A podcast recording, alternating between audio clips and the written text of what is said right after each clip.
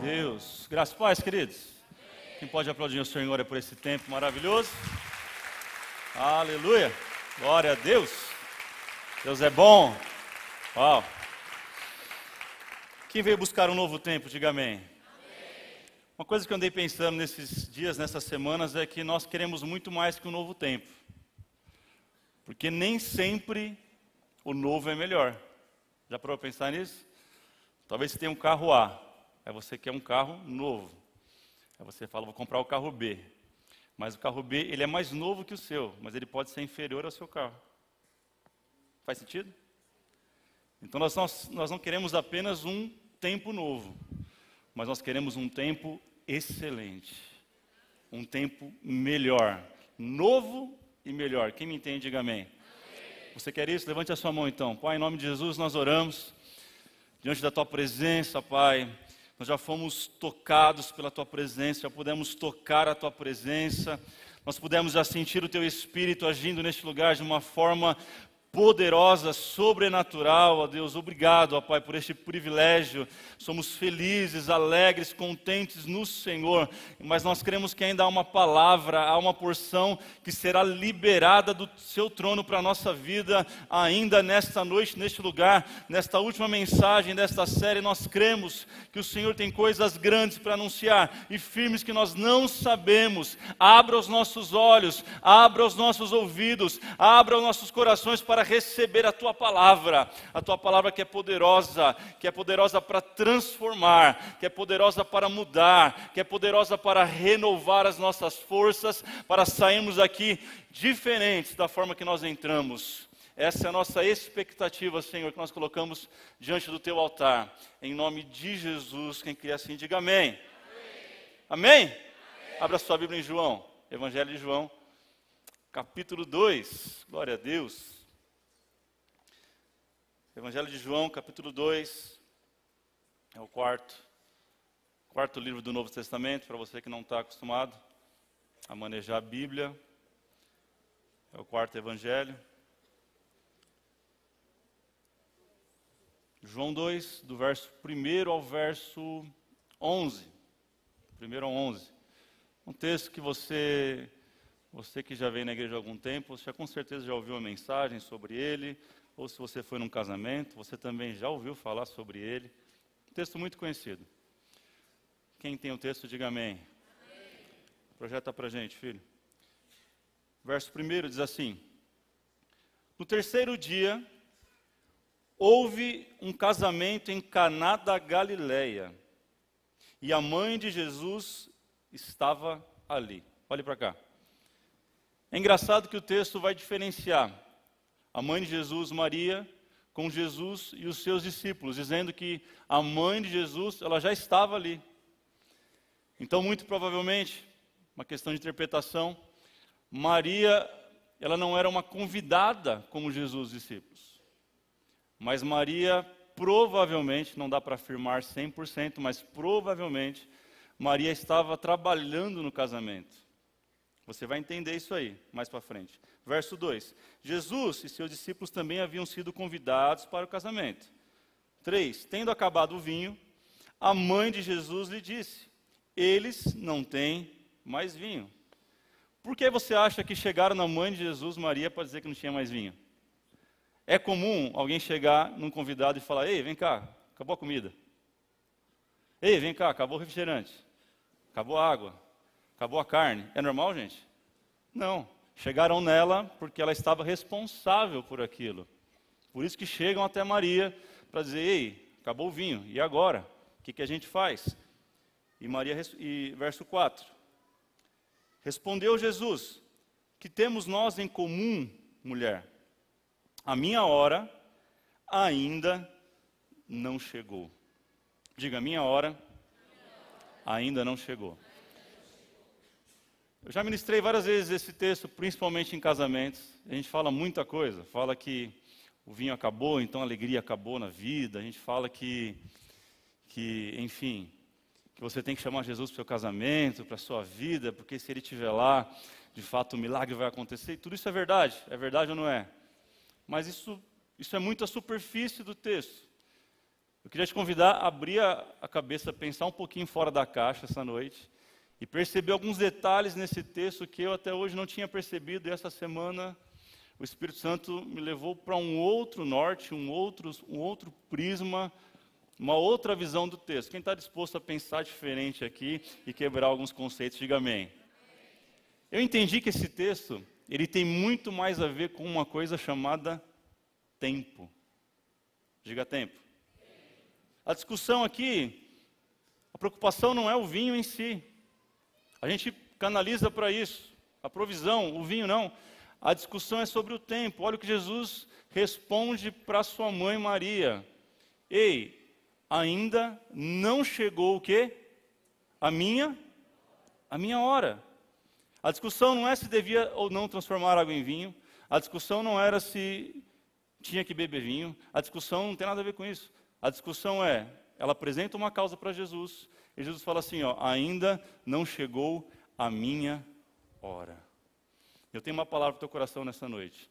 Todos nós estamos inseridos num tempo. Lembra semana passada, Bispo Júlio? Tempo. Tempo. Diga, eu estou inserido num tempo. Só que todo tempo, gente, tem uma hora para acontecer. O culto hoje acontecia no tempo do dia. Que dia que é hoje?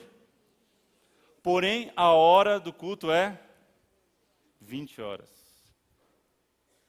Não, você não entendeu. Você não entendeu. Levanta a mão e declara assim comigo. Eu estou vivendo um tempo. Não, mais forte. Eu estou vivendo um tempo. Mas está chegando a minha hora. Tempo é diferente de momento e de hora.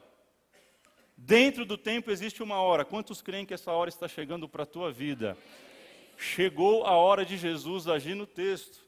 Verso 5, ela dá um recado. Sua mãe disse aos serviçais: Façam tudo o que ele lhes mandar.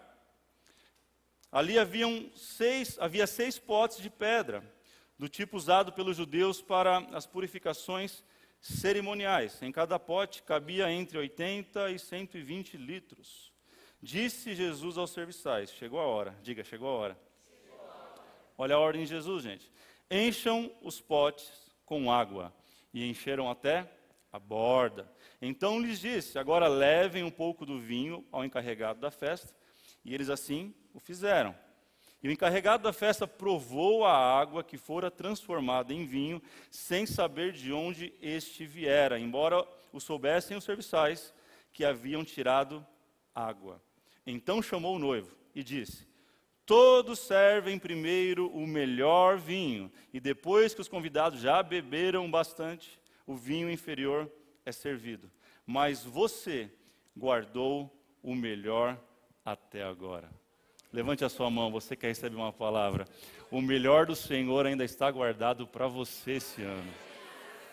Aleluias, eu creio. Este sinal miraculoso em Caná da Galiléia foi o primeiro que Jesus realizou revelou assim a sua glória e os seus discípulos creram nele. Diga amém. Então o texto ele tem a ver com tempo, diga tempo. E tem a ver com sinal, diga sinal. Não, mais forte, sinal. Para que, que serve o sinal, gente? Os sinais, eles foram feitos e servem para serem lidos. Quando você aprende a dirigir, você vai ter uma tabelinha. E essa tabelinha é do quê? Placas, sinais. Pare, o que tem que fazer? Aí tem um animal assim, o que, que tem que fazer, gente? Ficar ligado. Pode surgir um animal na pista. Verde, vermelho, amarelo, tudo isso é o que, gente? Diga, sinais. Os sinais, eles, eles indicam alguma coisa. A questão é que nós crescemos e, como crentes, nós queremos buscar os últimos sinais. Por isso, quando a gente faz uma, uma, uma EBD sobre Apocalipse, enche de gente. Porque a galera está doida para saber o que vai acontecer lá na frente, é ou não é, gente?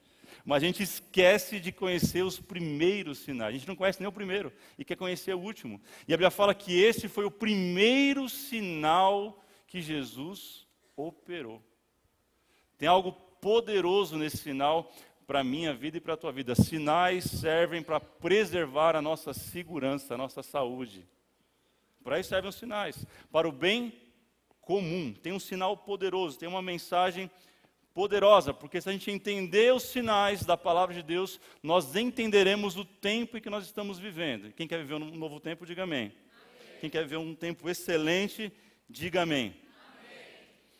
E eu fiz duas perguntas para o texto para tentar entender. Primeira pergunta, talvez você já se fez essa pergunta, talvez até hoje, enquanto nós líamos.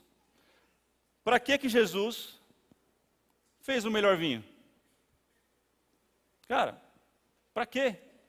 Para que fazer o melhor vinho? Gente, o que isso tem a ver? Alguém já parou para pensar nisso? Eu já pensei várias vezes, Jesus, por que vinho, Jesus? Aí é muito simples. O Espírito Santo respondeu: porque eu sou Deus encarnado. E eu não sei fazer nada de qualquer jeito. Tudo que eu faço, filho, tem que ser o melhor. Tudo que eu faço tem que ser excelente. Jesus não sabe fazer nada meia boca. Primeira pergunta. Jesus, Deus nunca fez uma montanha feia. Já viu montanha feia por aí? Já viu uma paisagem feia que é intocável pelo, pelo homem? Já viu? Gente, nada que Jesus faz é feio, nada que Jesus faz é ruim. Tudo que ele criou é bom. Gênesis 1 começa a dizer, e Deus fez isso no primeiro dia, e no final ele fala, é bom. Segundo dia ele fala o quê? É bom. Terceiro dia ele fala? Quarto dia? Quinto dia? Sexto dia ele faz o homem. Aleluias. E sabe o que ele fala? É muito bom é muito bom. Meu, Jesus fez você porque ele fez o melhor. Eu e você somos a imagem a semelhança de Deus. O pecado quis estorcer quem somos, mas Deus fez o melhor que ele podia. Ele fez o homem e disse: É muito bom. Eu e você somos o melhor de Deus. Quantos entendem isso, digam amém. Quantos creem nisso, digam amém. Não existe nenhum ser humano mal feito. Não existe ser humano com defeito, esqueça isso. O pecado corrompe, mas Deus ele fez originalmente perfeito, puro, saudável. Foi isso que ele fez. O pecado entrou, você sabe que a coisa foi por outro caminho, mas esse não é o caráter de Deus. Deus é um Deus que só sabe fazer o melhor. Por isso que ele fez o melhor vinho. Aleluia. Quantos entendem isso? Amém? Quem quer viver um tempo excelente? Então você precisa começar a viver de forma excelente. Não, eu vou repetir, você não entendeu. Quem quer viver um tempo melhor, um tempo novo, um tempo excelente, precisa começar a ter atitudes na sua vida que são excelentes. Porque o nosso Deus é um Deus excelente. Querido, comece a ocupar o seu tempo com coisas melhores. Comece a ocupar. É bom assistir Netflix? É legal. Diminui um pouquinho o seu tempo no Netflix. Diminui o tempo um pouquinho que você vê outras coisas que não tem nada a ver e comece a se alimentar de coisas que sejam produtivas para você e para o próximo, coisas que vão agregar na tua vida. Se você quer viver um tempo excelente, você precisa se encher de coisas excelentes. Você é aquilo que você se alimenta. Eu falo muito sobre isso, gente. Isso é uma verdade poderosa. Jesus transforma água em vinho, ele faz um alimento, algo que alimentava as pessoas. Quantos entendem isso? Segunda pergunta que eu fiz: por que Jesus não fez um milagre mais top? Cara, pensa você comigo, está escrevendo a Bíblia. Que milagre você escreveria para Jesus fazer no primeiro milagre dele? Pensa aí. Pensa aí, Dani. Cara, ressurreição é o top. Top 10. É o primeiro. Ressurreição. É top demais, gente. Quem já viu um morto levantar aqui? Aí, ó. Uma mão levantada. É um negócio difícil acontecer, é raro acontecer. Você pode ser mais humilde e falar, não, eu queria ver um cego enxergar. Pô, Jesus podia ter feito cara que não tem a perna a perna nascer ali na frente de todo mundo. Uau! Por que, que Jesus escolhe transformar água em vinho?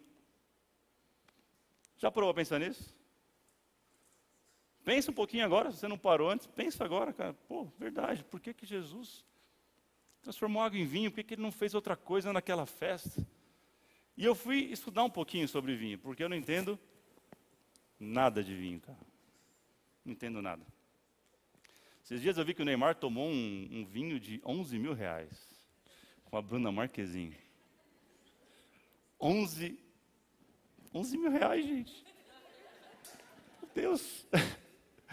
Durou quanto tempo? 11 mil reais. E eu fiquei indignado. Quem fica indignado com isso, diga amém. É tudo inveja isso aí. É tudo inveja. Deus falou a inveja, filho. Ele pode comprar vinho de 11 mil reais. Você, não, você nem bebe. O que você está falando? E eu fui pesquisar, falei, gente, quanto custa o vinho mais caro? Sabe o que eu descobri? Que a média, a média do vinho mais caro, que é o tal da uva Malbec lá, que não sei o quê, chega a custar míseros 20 mil dólares a garrafa. Uau! E eu, como bom financeiro, fui fazer conta. 20 mil dólares, 70 mil reais. 70 mil reais vezes 120 litros que Jesus transformou, gente, estou falando de 8,4 milhões de reais. 8,4 milhões. Você acha que foi pequeno o milagre que Jesus fez? Jesus mudou a economia daquela festa, daquela cidade. A hora que o cara experimentou o vinho, ele falou: Jesus, vai ser meu sócio, cara. Você vai ser meu sócio, a gente vai montar um, uma indústria de vinho. O que, que é isso? Eu nunca tomei um vinho desse. Era o melhor de todos, gente. Quem crê que Jesus faz só o melhor? Cara, o vinho precisa não sei quantos anos, não sei quantos processos para ser o melhor e custar 20 mil dólares. Jesus, em um segundo, transformou água em vinho e fez o melhor vinho da história. 8 milhões. Uau! Alguém entende isso? Pode aplaudir a Jesus.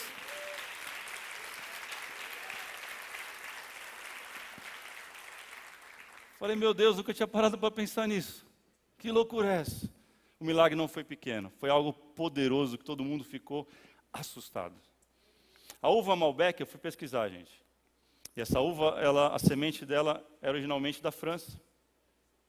Olha que interessante.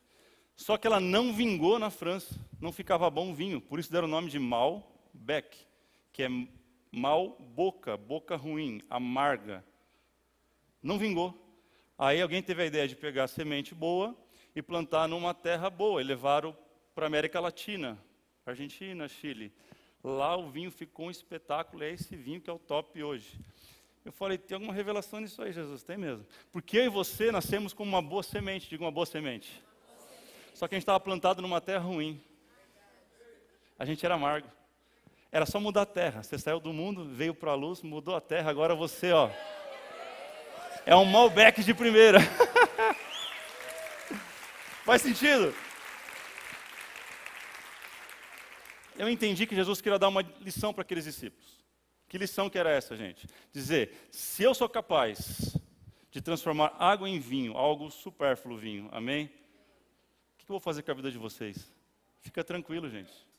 Fica tranquilo que eu estou no controle de todas as coisas. Lucas 12, 23 diz assim: ó, a vida é mais importante do que a comida, e o corpo mais do que as roupas. Ora, aquele que dá vida, ele já prepara a comida. E aquele que dá o corpo, ele já dá a roupa. Fica tranquilo que as suas necessidades básicas, se você está em Cristo, elas estão garantidas pela palavra de Deus. Não vai faltar pão na sua mesa, não vai faltar alimento para os seus filhos, não vai faltar em nome de Jesus a provisão para aqueles que estão debaixo da graça. Era essa a lição que ele estava dando. Enfim, passando essas duas perguntas, eu queria falar com você rapidamente, que o tempo já foi, com pelo menos quatro, cinco passos para viver um tempo excelente. Quem quer viver um tempo excelente aí, diga amém. Primeiro, para quem quer viver um novo tempo, faça tudo. Faça tudo, diga, faça tudo. Da melhor forma possível. Você nunca vai ser promovido lá na empresa que você trabalha, fazendo apenas o que te manda, fazendo o básico. Ah, não, pastor? Não. Quer receber algo maior? Faça algo melhor. Faça tudo da melhor forma. Essa era a lição que Jesus estava dando para os seus discípulos. Ei, quando eu pego para fazer uma coisa, nem que for vinho, eu faço o melhor. Faça o melhor. Coloque o critério ISO, hoje não é mais ISO o quê? 9001 já foi. Coloque na sua vida um critério de fazer nada menos, nada mais, sempre o melhor. Diga a partir de hoje. Eu só vou fazer o melhor. Atitudes excelentes. Diga isso. Geram recursos inesperados. Quem crê nisso? Se você fazer isso na sua vida, você vai receber isso em nome de Jesus. José do Egito, lembra dele? O que, que José do Egito tinha de especial, além de atitudes excelentes? O que, que tinha? Olhe para a Bíblia. Que dom que ele tinha? O que, que ele tinha, gente? Nada dele. Apenas aonde onde José estava plantado, alguma coisa excelente acontecia. Até na prisão esse cara conseguiu ser o melhor e fazer o melhor. E o carcereiro dava a chave para ele e falou: Cuida da prisão, José. O cara era preso. Sabe como? Fazendo o melhor. Sempre fazendo o melhor. E de um cara sonhador, ele chegou a ser o, cara, o segundo cara mais importante da época que seria hoje talvez o vice-presidente dos Estados Unidos. José, fazendo o. Sabe o que eu aprendo, gente? Chega de reclamar, chega de murmurar, é chegada a sua hora. E essa hora é a hora de fazer o melhor. Quem recebe isso, diga amém. Se você fizer o melhor, há uma promoção garantida para você lá na empresa. A Bíblia fala que nós não trabalhamos para o nosso patrão, mas nós trabalhamos para Deus. Está na Bíblia ou não está? E se você fizer para Deus, meu irmão, simplesmente Deus vai te retribuir, porque isso faz parte do caráter dele. Tudo que ele faz é bom. Diga é bom. Diga é bom demais. O problema é que foi espalhado uma imagem de um Jesus muito diferente da Bíblia para mim e para você. Quem aqui era católico? Levante a mão. Olha aí, Muita gente. E qual imagem de Jesus nós, nós temos? Nós tínhamos.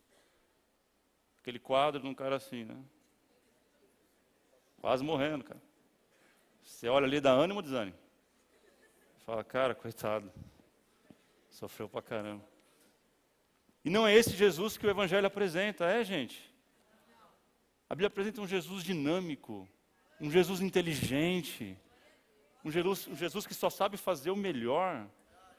Cara, um cara esperto, a hora que tinha que vazar, ele vazava, a hora que tinha que falar, ele falava. Um cara. É outro cara. Não é esse que a gente aprendeu, só que a gente fica aquela imagem na cabeça, a gente se converte, a gente vira protestante, a gente começa a ler a Bíblia, mas a imagem está daquele Jesus não, cara, Jesus ele está aqui, ó. Vamos, gente, vamos, vamos fazer o melhor. Vamos lá, olha lá, lê lá, João 2. Eu fiz o melhor, eu creio que você também pode fazer e vai fazer coisas maiores do que eu fiz e vai avançar e vai crescer. É esse o evangelho que Jesus apresenta para mim e para você. Quantos entendem? Evangelho é boas novas, evangelho é um novo tempo. É sobre isso que Jesus está falando nesse texto. Segundo, preciso correr, o tempo já foi. Segundo, segundo passo para viver uma vida excelente. O que acontece com as coisas que chegam na sua mão? Elas ficam melhores ou piores? Se chega água na sua mão, vira vinho ou vira vinagre? Hum? Responda para você. Jesus pega água, gente. Água é comum, é ou não é? Água tem cheiro? Água tem cor? Tem sabor? Não. Ele pega tudo isso e transforma em algo com cor, com cheiro e com sabor. Tudo que vier na sua mão tem que ser transformado em algo melhor. Meu pai leu o texto, mas eu quero ler de novo. Deuteronômio 28, é verso 8, se eu não me engano. O Senhor enviará bênçãos aos teus celeiros, e tudo que as suas mãos fizerem, o Senhor, o seu Deus, os abençoará. Outro texto diz: tudo que vier à sua mão, faze-o conforme as tuas forças. A parábola dos talentos vai dizer que Deus, que o, que o, o cara deu, o administrador deu cinco talentos para um, dois para outro. Um para o outro. Voltou depois de um tempo. Aquele que tinha cinco, angariou mais cinco, ficou com dez. Aquele que tinha dois, angariou mais dois, ficou com quatro. Que tinha um, ficou com medo, enterrou. E apresentou um. Ele pegou aquele um, o administrador, deu na mão do que tinha dez, ficou com onze. Sabe por quê? Aquilo que Deus coloca na nossa mão tem que ser administrado e melhorado. Vai ficar pesado agora. A gente reclama, reclama que não tem dinheiro nunca. E o texto fala: tem gente que recebe, recebe como se recebesse até o furado.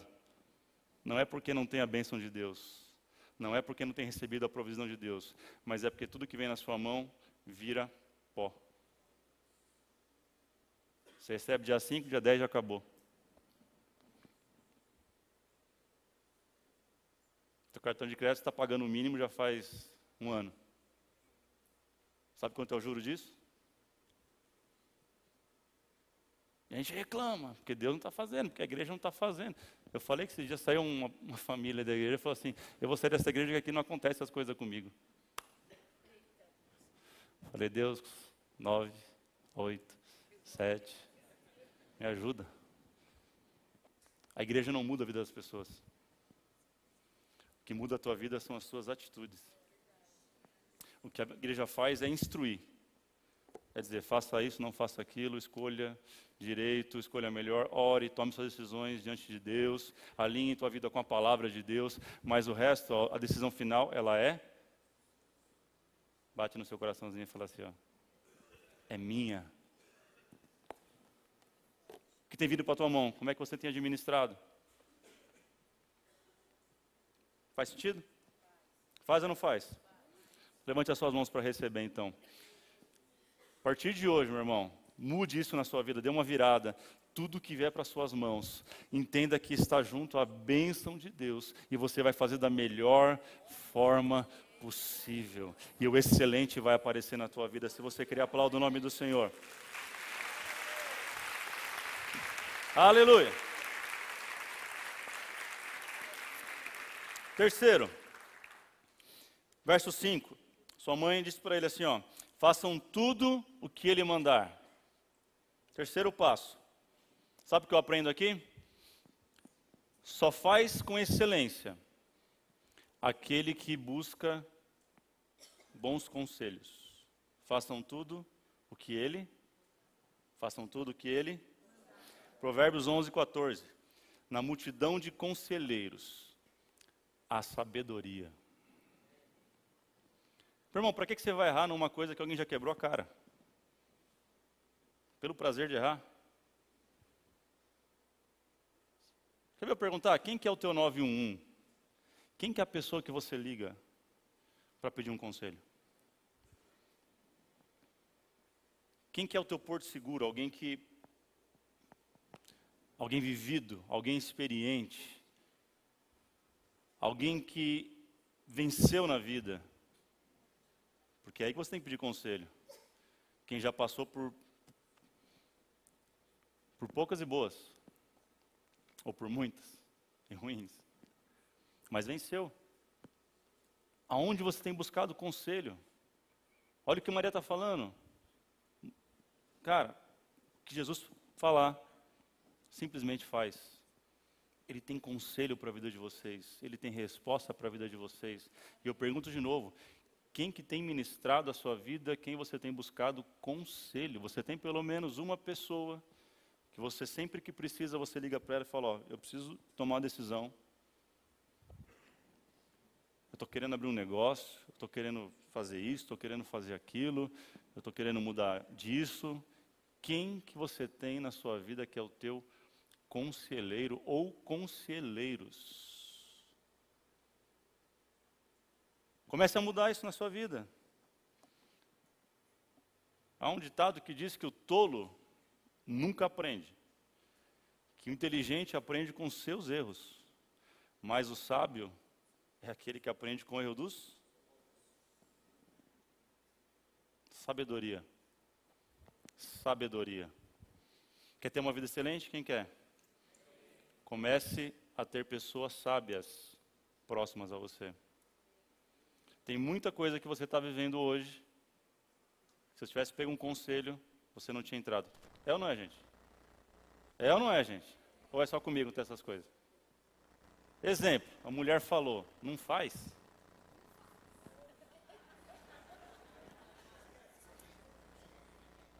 Uma revelação aqui, Elizer. Quem aqui já fez algo contrariando a mulher e deu errado? Levanta a mão. Deus está mostrando 100 homens, 100 homens. Aleluia. Forte essa palavra. Quarto passo, verso 6. Olhe para a Bíblia. Ali perto havia seis potes de pedra, do tipo usado pelos judeus para purificação cerimoniais. Para que, que eram os potes? Para que, que era? Para uma cerimônia, purificação cerimonial. Sabe o que eu aprendo com isso? Que quem quer viver um tempo excelente precisa começar a se dispor a quebrar paradigmas. Jesus pega algo que era usado para uma coisa, ele usa para outra coisa quebrar paradigmas. E se tinha alguém que era bom em quebrar paradigma, era Jesus. Olha o que ele faz no primeiro milagre. Ele pega um negócio que era meio que santo, que era consagrado para aquilo, separado, manda colocar água e transforma em vinho. Aí chega um dia que ele encontra uma mulher dentro da, da sinagoga, encurvada, num sábado. Sábado não podia curar, gente. Não pode. Ah, não pode. E Jesus faz o quê? Ele cura. Ele adora quebrar protocolo. Ele adora quebrar paradigma. É por isso que Jesus viveu uma vida excelente. Foi três anos, mas foi os melhores três anos que você possa imaginar. Ele cumpriu seu ministério com força. E é isso que você tem que começar a fazer a partir de hoje. Não tenha medo de inovar, não tenha medo de fazer coisas diferentes. Quando a gente começou a pintar a igreja de preto, teve um monte de gente falando: Meu Deus, vai pintar de preto, é isso mesmo? Quando eu olho hoje no Face, as igrejas estão todas pretas. Amém? Quem começou primeiro, inovou. Os restos veio no embalo. Ah, deu certo além do véu. Não destituíram o pastor? Não. Não mandaram o filho do pastor para Dubai? Não. Está lá. Inova, querido.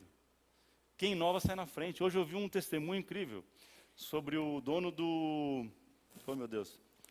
Não é League League, é outra. China Inbox o nome dele? Acho que era Robinson, o nome dele. Ele é um descendente de japonês, se eu não me engano.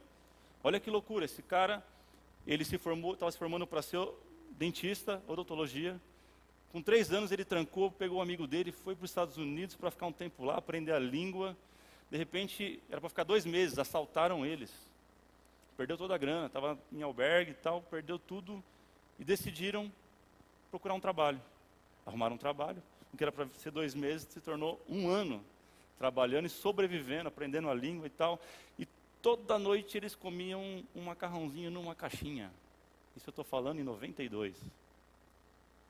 Eles pensaram, cara, não existe isso no Brasil. Vamos voltar para o Brasil, vamos fazer esse negócio acontecer. Eles voltaram, esse amigo dele que é seu sócio teve um problema, acabou falecendo, e ele acabou desistindo porque veio a crise do Collor na época, e ele estava contando que ele abriu consultório, se formou, tinha três consultórios, mas o sonho bateu no coração. Ele fechou dois consultórios, pediu dinheiro emprestado para o pai e montou a primeira loja do China Inbox. Primeiro ano deu tudo errado, gente. O pessoal ligava e falava assim, cara, é do China Inbox? É, quanto está o box? Dois por três. Box? Não, eu vendo macarrão. Não, mas American Box, Shining Box deve ser mais barato. E ligavam para ele, pedindo box de box de banheiro, cara. Ele falou, deu errado, peguei a grana do meu pai, acabei com a grana, acabei com o meu consultório, e agora, e agora? E ele insistiu, fez folheto e mandou para todo lado. Resumindo, gente, resumindo. Hoje eles são mais ele tem mais de 220 lojas pessoais, mais 100 franquias, 4.500 funcionários, e o plano dele de, de trabalho para os próximos cinco anos é abrir mais 100 lojas próprias. Sabe por quê? Ele ousou vender algo que ninguém vendia. Ouse fazer algo diferente. E a excelência pode bater na tua porta. Quem me entende, diga amém. Por último, cinco. Cadê o Digão? Chega aí, Digão. Jesus veio para inaugurar um novo tempo.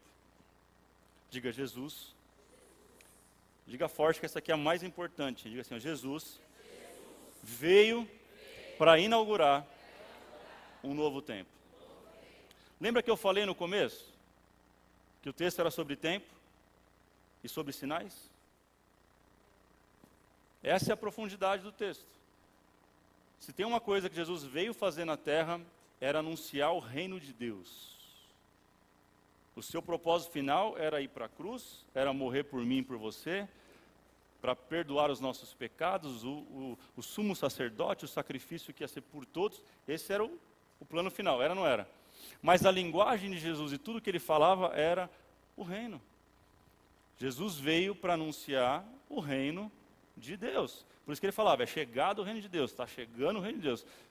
Quantos já leram isso? Diga, Jesus veio Primeiramente, para anunciar, mais forte, anunciar, o reino de Deus. E esse milagre tem tudo a ver com o anúncio do reino. E aí começa a fazer sentido. Era um sinal, gente. O que ele fez, o milagre que ele fez, era um sinal profético. Aquilo que atingia a minha vida e a tua vida em 2018. Como assim, pastor? Nós lemos no verso 6 que ele fez um milagre usando seis potes de pedra que eram usados para para diga purificação. Diga cerimônia de purificação. Se você for Números capítulo 19, você vai encontrar todo o cerimonial tudo aquilo que a lei mandava. Ah, se pecou, tem que lavar não sei o que. Se fez não sei o que lá, não sei o que. Se tocou no cadáver, não sei o que lá. Tinha todo um cerimonial. Então aquilo ali não era bobeira, aquilo não era para lavar a mão, gente. Não era um, um lavabo que o cara chegava lá, lavava. Não. Aquilo era sério. Aquilo era usado para a pessoa que tinha passado por alguma coisa, ela chegava naquela, naquela, naqueles potes, ela se lavava para ser purificada para poder entrar na festa. O casamento não era como hoje. O casamento na ocidental, oriental, desculpe, ele durava praticamente sete dias. Não era igual hoje, gente. Você acha que é, é caro casar hoje? Imagina sete dias. Comida, povo. Sete dias, gente. Era uma festa. Era o maior evento social da época, era o casamento. E Jesus escolhe esse momento, esse dia, e pega aquilo que era símbolo da lei, aquilo que simbolizava o homem, seis potes de pedra. Quando foi que Deus criou o homem? Sexto dia. Seis fala do homem. E o homem se achava autossuficiente. Pela lei, ele, ele cumpria a lei, ele fazia isso, fazia aquilo, e ele se achava autossuficiente. E Jesus, como gosta de quebrar paradigma, falou: Já sei o que, que eu vou fazer aqui. Ele pega aquilo que representava a lei, manda encher de água e transforma em vinho. Não entendeu? Eu vou explicar. O vinho era a nova aliança. O vinho era Jesus dizendo assim: acabou o tempo da lei, eu vim para inaugurar o tempo da graça. O vinho era dizendo: agora não é mais pelas obras das mãos dos homens, agora vai ser pela obra que eu vou fazer na cruz. O que, que você toma na ceia? Pão, come pão e bebe o, o vinho, que representa o sangue de Jesus derramado. Ele falou: esse vinho que vocês beberam não é nada, eu vou servir um vinho melhor. Ele está falando da sua morte, ele está falando do seu sacrifício. Os discípulos entenderam, a maioria não entendeu, mas o texto vai dizer no verso 11 que os discípulos entenderam e creram nele. Jesus era pedagógico, gente tudo que ele fazia tinha um princípio e tinha um propósito. Sabe o que Jesus estava falando? Que a água ela servia para limpar o homem, sabe por onde? Por fora. Mas o vinho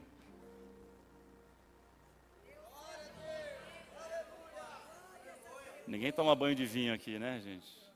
E não tomava também. Por dentro. A obra que ele faz está lá em Hebreus 8:10. Esta é a aliança que farei com a comunidade de Israel. Novo Testamento. Depois daqueles dias, declara o Senhor: Porei minhas leis em suas mentes e as escreverei em seus corações. Serei o seu serei o Deus deles, e eles serão o meu povo. Mente e coração é internalizado. O evangelho ele trata o homem de dentro para fora e não de fora para dentro. Não adianta pegar o cara, colocar uma roupa bonita, dar um banho, cortar o cabelo e dizer agora é um cristão. O evangelho, a proposta dele é tratar o homem de dentro para fora. Tratar a essência para o estereótipo. Quantos me entendem? E era isso que Jesus estava propondo naquele casamento. Agora vai, sirvam todos, que está chegando o tempo da minha graça. Aleluia. Não sei se você consegue entender isso. Romanos 5,20 diz que aonde abundou o pecado, superabundou a graça.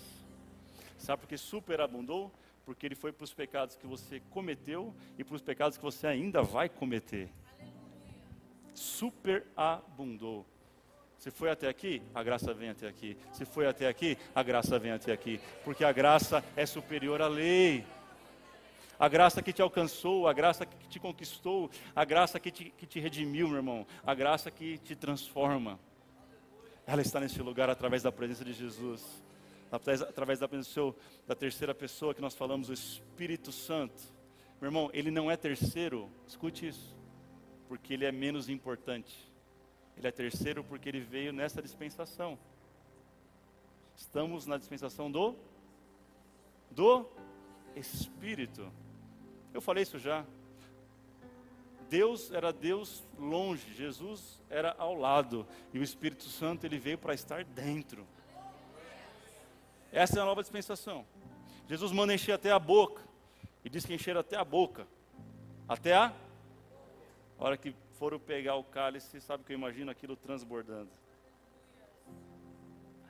Era a graça de Deus transbordando e derramando por onde que passasse. Convite que eu te faço nessa noite é muito mais do que ter ferramentas para viver uma vida excelente. É entender que Deus ele fez através de Jesus um sacrifício excelente. Um sacrifício único. Chega, meu irmão. Que o Evangelho não seja mais para você a nível de lei, a nível de troca, a nível de sacrifício. O Evangelho é pela graça. É pelo sacrifício dele, é pela obra dele, é pela morte dele, é pela conquista dele. A graça é de graça. Agora, viver uma vida abundante, o reino é tomado à força. Se você quer viver o reino de Deus aqui na terra, vai ser necessário fazer força, renúncia, trabalhar. Mas a tua salvação, ah, o trabalho já foi feito na cruz, meu irmão. Se coloque de pé em nome de Jesus.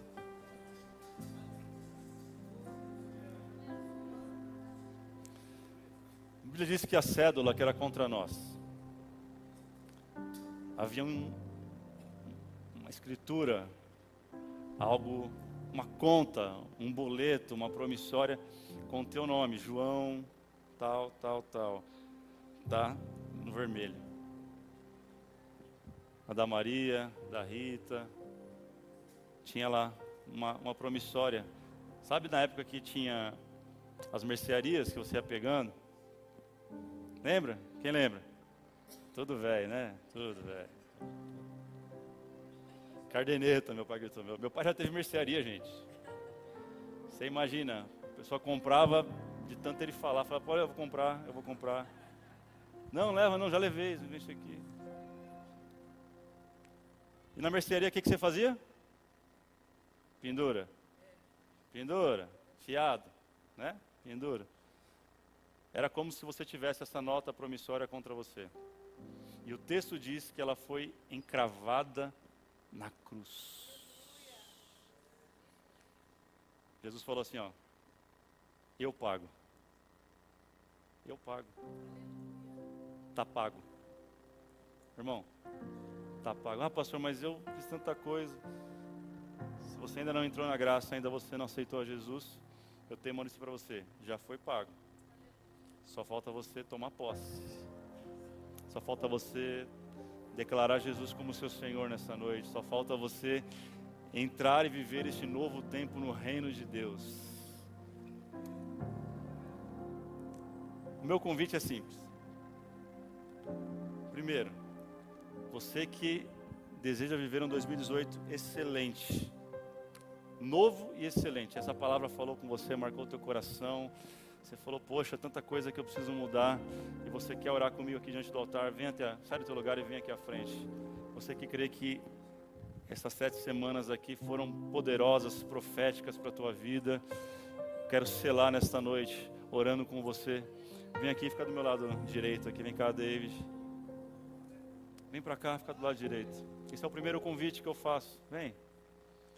Venha, venha colocar diante do Senhor as questões. Falar, Deus, eu preciso me rever alguns conceitos, preciso mudar algumas coisas, tomar algumas decisões.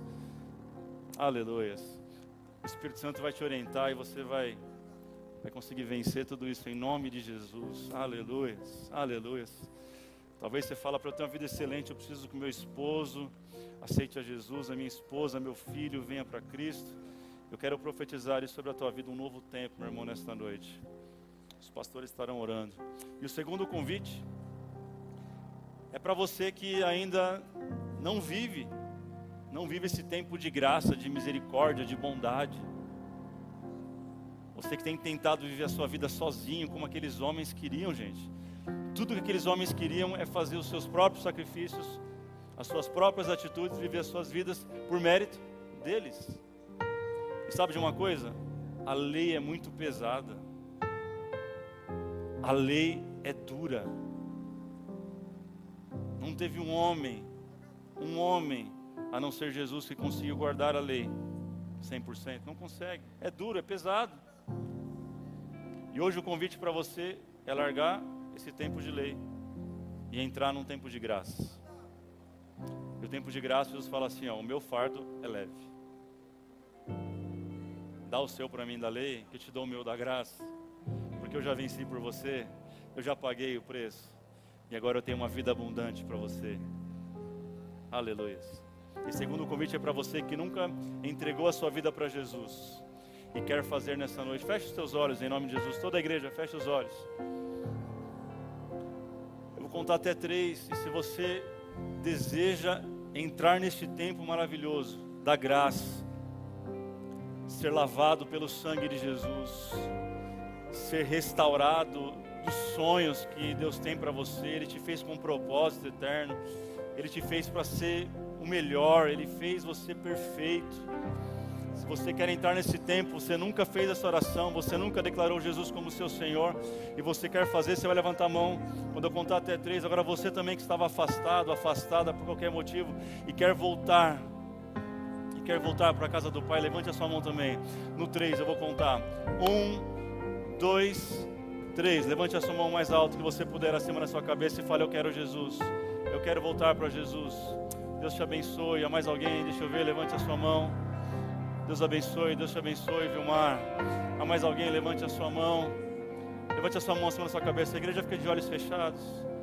Levante a sua mão e fale: Eu preciso voltar. Ou eu quero entrar nesse tempo de graça. Eu tentei tanta coisa, pastor. Hoje é minha última busca por Deus. Eu tenho uma palavra para você. Você está no lugar certo, na hora certa. Chegou a hora, chegou a hora no seu tempo para que você comece um novo tempo. Levante a sua mão, acima da sua cabeça. Eu falo, eu quero mudar de vida, eu quero uma nova vida, eu quero uma vida abundante. Levante a sua mão. Há mais alguém? Não há? Glória a Deus. Eu quero que você aplaude o Senhor por essas pessoas.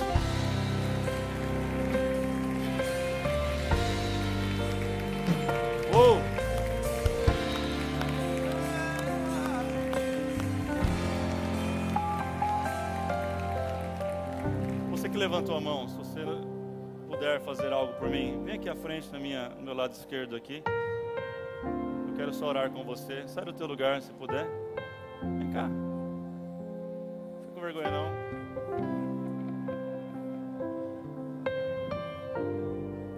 Aplauda o Senhor por eles. Te abençoe. Te abençoe. Te abençoe. Te abençoe, meu irmão. Aleluia. Há mais alguém? Eu espero. Alguém? A porta da graça está aberta. Todos os dias ela está aberta para você entrar. Todos os dias. Se você quiser entrar, entre. Fica à vontade. Puxa uma cadeira. Sente. Essa é a noite que o Senhor preparou para você. Há mais alguém? Levante a sua mão, eu te espero. Levante acima da sua cabeça para eu ver. Alguém? Não? Glória a Deus. Eu quero primeiro orar com essas pessoas que estão entregando ou voltando para Jesus. Repita essa oração comigo assim: Senhor Jesus, nesta noite eu te recebo como meu único, suficiente e eterno Salvador. Muda a minha história, muda a minha vida, me dá novos planos, novos projetos. Em nome de Jesus. Amém e amém. Levante sua mão, vamos orar por eles. Pai, em nome de Jesus. Nós recebemos Ele com alegria, ó Pai, na tua casa, no teu corpo. E como igreja nós queremos profetizar e declarar um tempo excelente, um tempo maravilhoso. Nós declaramos um tempo de paz, um tempo de saúde, um tempo de prosperidade, ó Pai.